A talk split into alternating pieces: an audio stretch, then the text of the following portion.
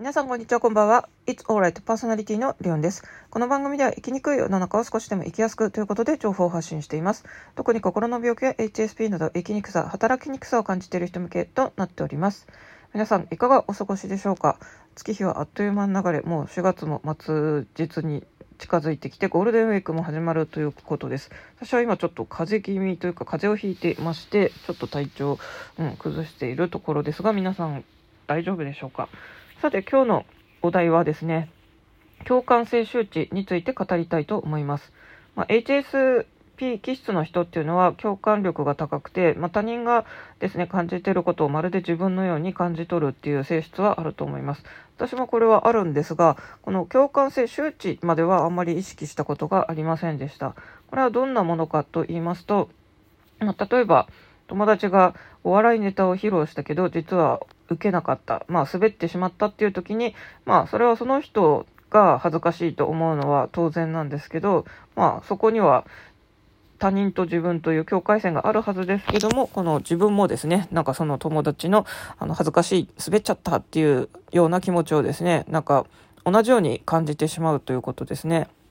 で、これは本当に共感力が高いからこういうことが起こるということで、まあ私はあんまりこれ意識してなかったんですけど、まあ HSP 気質だとですね、多分皆さんこの感覚を味わってるというので、私も他人がやっぱり怒られている姿とかみんな自分でも嫌だったりしますし、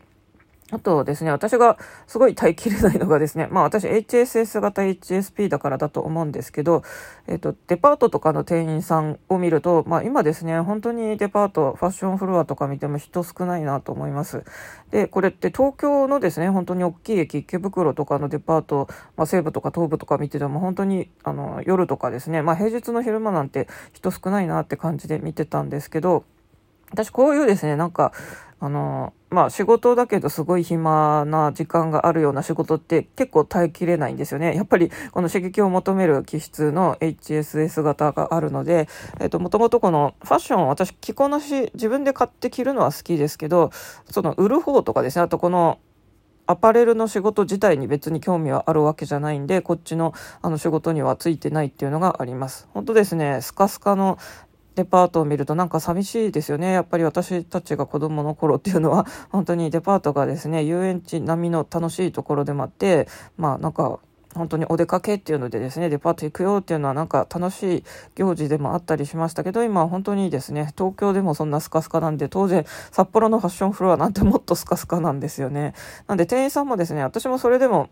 あの、服、最近ちょっと見てたんですけど、もうなんか、向こうも声かけても来ないですよね。かけられても見てるだけなんで、まあ困るっちゃ困るんですけど、あまりにももうなんか、全然、なんか、客が来てるのにですね、なんか、店員さん同士で、あの、あの服はこっちへ置こうとかなんかですね、打ち合わせしたりして、え、ここちょっと対応悪くないかみたいな、あの、ところもあったりします。で、えっと、まあ、共感性周知って言うと、その恥の気持ちだけをなんか取り上げてるっぽいですけど、あの、いろんな気持ちに対してやっぱりですね、なんか感じるものがありますよね。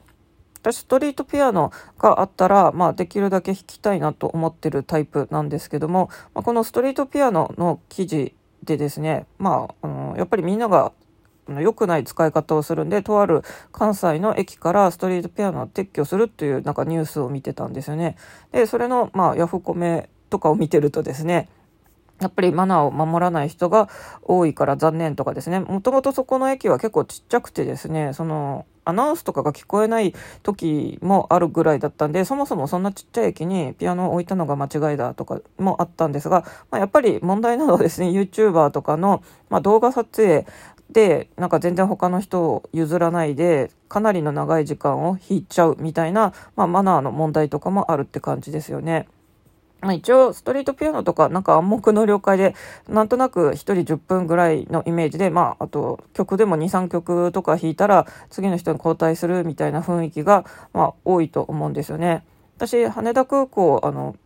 メルセデス・ベンツとかがあるあたりの、えーと、ベヒシュタインで弾いて YouTube にその動画もアップしてますが、まあ、その時結構長めに弾いてはいるんですが一応あの他に待ってる人がいないかって必ず周りを確認していないから弾き続けてたんですね。15分ぐらい。なので、まあ、誰かが待ってたらあの当然すぐに譲るのがマナーなんですけどやっぱりあの YouTube 撮影っていうのでもうなんか機材の順番準備だけで10分。で演奏もなんか1時間そのピアノを占拠した。実は弾きたい人はいっぱい後ろにいたみたいな話を聞くとですねこれは本当にその引き手にもなんかマナーなってないなって思っちゃうわけですけど、まあ、このストリートピアニストっていうのが YouTube で人気になってですね、ただ作成してる姿を見ると結構、うん、あんまりいい気持ちはしなくないですか？例えば、神曲、観客が総拍手とかいうのを自分でサムネイル作ってると思うと、なんか笑っちゃうよとかゾッとするよとかいうヤフコメが結構並んでたんですが、正直私もそれは思いますね。やっぱり、あの、自分のことをそうやってなんかですね、持ち上げて、まあ、気を引く文句を引かないとダメな、書かなきゃダメなんですけど、なんか自分で紙曲とかですね、あとちょっとイラッとするのがですね、あの、普通のサラリーマンがピアノを弾き始めたら実はプロだったみたいなとかですね、もうなんか手が込みすぎてて逆にちょっと嫌だなって思いますね。まあ、あの、外国とやっぱり日本のクラシックとかのピアノの扱いって全く異なるんで、海外のクラシックピアノじゃなくてクラシックピアノじゃなくてストリートピアノって結構もうですね審査制であの選ばれた人が弾いてるとかいうのもあってですねあのやっぱり変な打曲を弾く人打曲っていうと失礼ですけどやっぱり練習段階とかをですねあんな公共の場でガチャガチャ弾いてもうるさいだけだと思うんで私も基本的にきちんと完成してミスタッチほとんどしないレベルの曲を弾くようにしてます。あの私も子供の頃ですねピアノの練習ガチャガチャやってたら父親にですね本当にうるさい俺がいる時には弾くなって本当に怒鳴られてトラウマなんですよ。いやでもなんかそんな夜のその時間を奪われたら私全然練習する時間がないんですけどまあやっぱり父に怒鳴られたのは私にとっては恐怖なんで、えっと、父が帰ってきたら即やめてましたね。まあ、このピアノってそんな家族ですらそうやってうるさいって言われる可能性があるものなんでですね、あやっぱりあんまり上手くない人がガチャガチャ弾くのはどうかなって思っちゃいますね。まあ子供がですね、あの、気楽に弾くのはいいじゃないかって言いますけど、やっぱり何も弾けない子供がただですね、なんか単音でガガガガって弾いてたりとか、まあ、猫踏んじゃったを30回ぐらい弾き続けてるとか、結構、私もそれはそう音に捉えちゃいますね。あの、やっぱり HSP 気質の人って結構音に敏感で、私はあの音感もあるんでですね、やっぱりあんまり不協和音みたいな音をずっと聞き続けてるのは心苦しいというか、やっぱあのきついものがあるんで、うん、あの、誰でも弾いていいっていうのもちょっとなかなか線引きが難しいですよね。やっぱり、うんと、きちんと、ある程度ミスタッチなく曲を仕上げてる人がさらっと弾くっていうのがおしゃれなのであって、それはなんかヨーロッパとかのですね、クラシックの音楽とかが身についてる国だからなんかうまくいくのであって、日本のようにですね、なんか今だと本当に ストリートピアノもただの承認欲求を満たすような場の一つともなっちゃったりしてるし、弾けないのにただガチャガチャいじる子供とか、まあ、あの、女子高校生とかがですね、なんか、ただだべりながらなんかくだらない曲を弾いてるみたいのって、あんまりなんか麗しい光景でもないんでですね、なんかなかなか日本には馴染まないのかもしれないですね。まあ結局のところ都庁のあのピアノみたいにですね、まあ警備員とか係の人が見張ってないとうまく回らないんだろうなっていう気もしていますね。まあ残念ながら、うん、私もピアノあれば弾きたいですけど、まあこの順番とかですね、やっぱり一人でずっと弾いてる人ってたまにいたりしますので、いろいろ問題だなと思います。あとですね、まあ、すっごいブラックなというか、いやらしいというかですね、まあ、なんか、そんなこと考えてるのかと批判されそうな、あの、ちょっとことを打ち明けちゃいますと、で私はこのポッドキャストとか、あとはスタンド FM っていうですね、まあ一般の人が参加できるような音声プラットフォームを利用して配信しておりますが、一方ですね、 Voicy は審査制ということでですね、まあやっぱりここに選ばれるっていうのは、スタエフの配信者からしても憧れであって結構ですね、スタエフから人気が出て、 Voicy に応募してみたら受かったっていうんで、まあ完全にそっちに移る人もかなりいっぱいいます。が、やっぱりですね、もう Voicy もたくさんパーソナリティがいる。そしてみんなですね、まあ音声配信から YouTube から、まあ、可処分時間がもう奪われててですね、新たな人が入り込む余地は少ないと言われてます。私もスタエフだけでも聞ききれないし、もう Voicy も聞ききれなかったりしてですね、自分の配信聞いてほしいけど、皆さんがですね、他の配信毎日もうルーティンでこの人とこの人のは聞くって決めててですね、やっぱり新規の人がもう入っていけないぐらいみんないろんなことあの聞いてんですね。今まではテレビ、目、目だから、まあそこ奪えないっていうで、今度耳に来たわけで、耳ももうですね、なんかしながらだから聞けるよって言っても、それでもですね、 Voicy だの、スタエフだのいっぱい聞いてる人からするとですね、本当に聞ききれなくなってるっていうのが現状です。なので、いくら他の SNS、ツイッターでフォロワー何十万人とか、インスタでなんか20万人とかいう人が乗り込んで、 Voicy のパーソナリティに選ばれても、意外と、あの、聞いてもらえないっていうので、かえってそういうですね、なんかインフルエンス力ありそうな人が一気ようようとこう乗り込んできてですね、そういう人がフォロワーも全然少なければ再生回数、いいねが少ないっていうのは、 Voicy は恐ろしいことに全部見えちゃいますからね。なんか、それっていうのもですね、逆に、まあ、それこそ共感性羞恥じゃないけど、いや、この人きっと辛いだろうなっていう、すごいいやらしいふうにも思っちゃいますね。いや、辛いっていう、そっちの気持ちも感じ取りますし、まあ、ただですね、まあの、こういう数って見えちゃうので、やっぱり、あんなになんか多分集客力を期待されてここに入ってきたのになんか意外と伸びてないっていうのは本人辛いしまあそれを期待してた Voicy の社員の人も辛いだろうしとかまあこうやってリスナーにすらそこが透けて見えちゃうっていうの結構きついですよね。なんで意外とですねスタエフで人気の配信者の方でもあの Voicy には行かないって言ってる人もいたりします。あの本当に行ったところで成果が出ないとまあプラスよりマイナスの方が多いっていう見なしてる人もいます。ただ今でもやっぱりですね Voicy のパーソナリティになるのが、あの、夢ですって言って、あの、ツイッターとかでなんか応援してくださいって言ってる人もよく見ますし、スタエフからやっぱり Voicy に選ばれましたって最近私もあのとある人のを見てですね、まあ、結構その人もまあ人気のあの界隈、まあ、人気今受かりやすいって私がなんとなく見てるのはやっぱり NFT と AI ですね。 ChatGPT とかについて詳しく語れるような人ということで、まあ、その手の人とかはですね受かりやすそうだなって思ってて、まあ、この人が果たして場所をスタエフから Voicy に移した時にまたそのフォロワー数再生回数どうなるんだっていうな私は結構ここら辺はマーケティング目線で、えっ、ー、と自分でも自分の数値も見てきたし、他の人の動きも見てるんで、まあそういう目線でですね、その人のなんかやつもちょっと追ってこうというですね、なんか、うん、どうなんでしょうね。こういうの興味ない人からするとですね、なんか、いやらしく感じるかもしれませんが、でもこれマーケティングで数字を見るって当たり前のことなので、あとはですね、 Voicy もなんでその人を受からせたかっていうと、当然ですね、あの、その人が力を持ってること、たくさん集客力があることを期待しているのであって、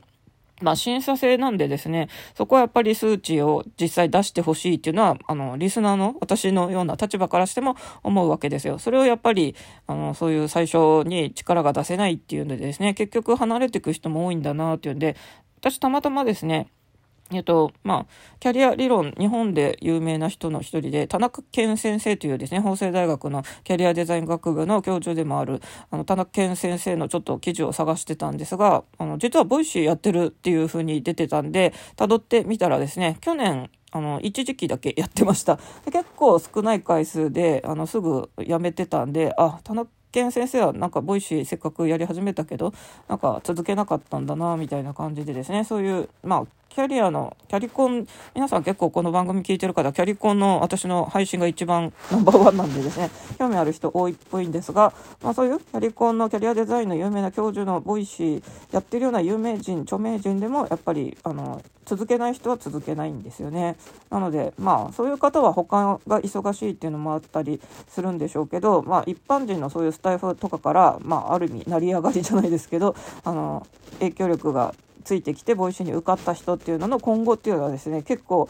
えっと、私だけじゃなくて他のですね スタイフ仲間でも追ってる人がいますので、えっと、そういうとこちょっとあの興味ある人はですね是非注目してみてくださいって。これなんか他人のそんな数値なんか見るのちょっとどうなのよって本当にツッコミが入りそうかもしれませんが、繰り返しますけど、マーケティングとか仕事、ビジネスってやっぱり数字を大切にしていくというか、数字でしかわかんないのでですね、いくら、あの、ただ人気がありますとか、インフルエンサーですって自分で言っててもですね、じゃああなたフォロワー何万人いるんですか？じゃあフォロワーいてもみんなその人があなたのサービスを買うんですかってですね、本当にそこら辺 あの、難しいんですよね。たくさんフォロワーがいたところで幽霊フォロワーかもしれないんで、実際その人がなんかですね、発売した時に本当に売れるのかとかですね、影響力あるのかっていうのは、うん、わかんない。で、言葉でもわかんないから、まあ数字で考えるしかないし、数字で見たところで、まあ、やっぱりその、プラットフォームを変えたら本当にですね、全く客層が違うので、どんなに他で、本当に何十万人のインフルエンサーでも、本当にボイシーで苦戦してる人もいっぱいいますね。私もさっきボイシー同じように見てたんですけど、本当にテレビにも普通に出てるような超有名な、あ、この人もやってたんだって言っても全然ですね、一般人と同じぐらいのフォロワーさんしかいないっていうのは結構びっくりですよね。あと過去昔本当にテレビによく出てた人とかもあこの人やってたんだっていうのもやっぱり他の人とまあ一緒っていうかどちらかというとあんなに有名な人でも埋もれちゃうんだぐらいのイメージなんでですね 結構本当にあのボイシーで成功するって難しいですよね。ということで、えっとまあ、私はこれは今ポッドキャストでこの配信はまあ独占というか他のとこではこの心の番組は流してないですけどもちょっと他の あのプラットフォームの話ばっかりしちゃってますがある意味私はここでしかあのこういう本音を話してないっていうのもあるんでですねえっとまあポッドキャストで私の番組を聞いてくださる方のみにこうやって打ち明けてみました。ということで、え、ー、と、私はさっきも冒頭で言いましたちょっと風邪気味なんですけど、皆さん、ゴールデンウィークはいかがお過ごしの予定でしょうかね。私、札幌に帰ってきて、え、ー、と、この前、北海道神宮の桜を見てきて、ちょうど満開でですね、すごい、え、ー、と、綺麗で、もう桃源郷かっていうですね、夢か幻かみたいな風に思って、うん、まだですね、東京、札幌、うん、なんか私は寝なし草というか、うん、自分のアイデンティティって何なんだろう。札幌に帰ってきたところで、まあ、結局実家も取り壊すことも決まったりしててですね、うん。まあ、家族も両親はいない兄とはこうやって遺産相続で争ってるみたいな感じで、うん、そういうなんか血縁者にそういうのを求めるのもあれだし、まあ、生まれ故郷はそりゃ慣れてますけど、まあ、東京とかを知ったらまた東京に住めたら楽しいなとか思ったりとかですね、うん、なんかアイデンティティがグラグラしてましたがちょっと久しぶりにこの丸山公園の綺麗な桜を見てあやっぱり札幌北海道もいいところなんだよなというのを、えー、感じたわけです。まあ、ただ桜が綺麗だっていうだけでですねずっと札幌にいて幸せに暮らせるかっていうとそこもちょっとまだ、うん、そういうわけではないんですよね。やっぱり仕事があるないとか時給の高さとか考えたらですね圧倒的に関東の方がいいしまあ現実問題ですね。冬、やっぱり暖房費がかかるっていうのはかなり大きいんですよね。あとはまあ実際問題、半年間雪に閉ざされる北海道は絶対冬季うつが多いです。あの、東京でも私も精神科行ったことありますけど、でも札幌はですね、やっぱめちゃくちゃ、あの、精神病の患者多いなって思いますね。あの、やっぱ冬ああいうふうになるとですね、余計鬱になるなっていうのは本当に思いますので、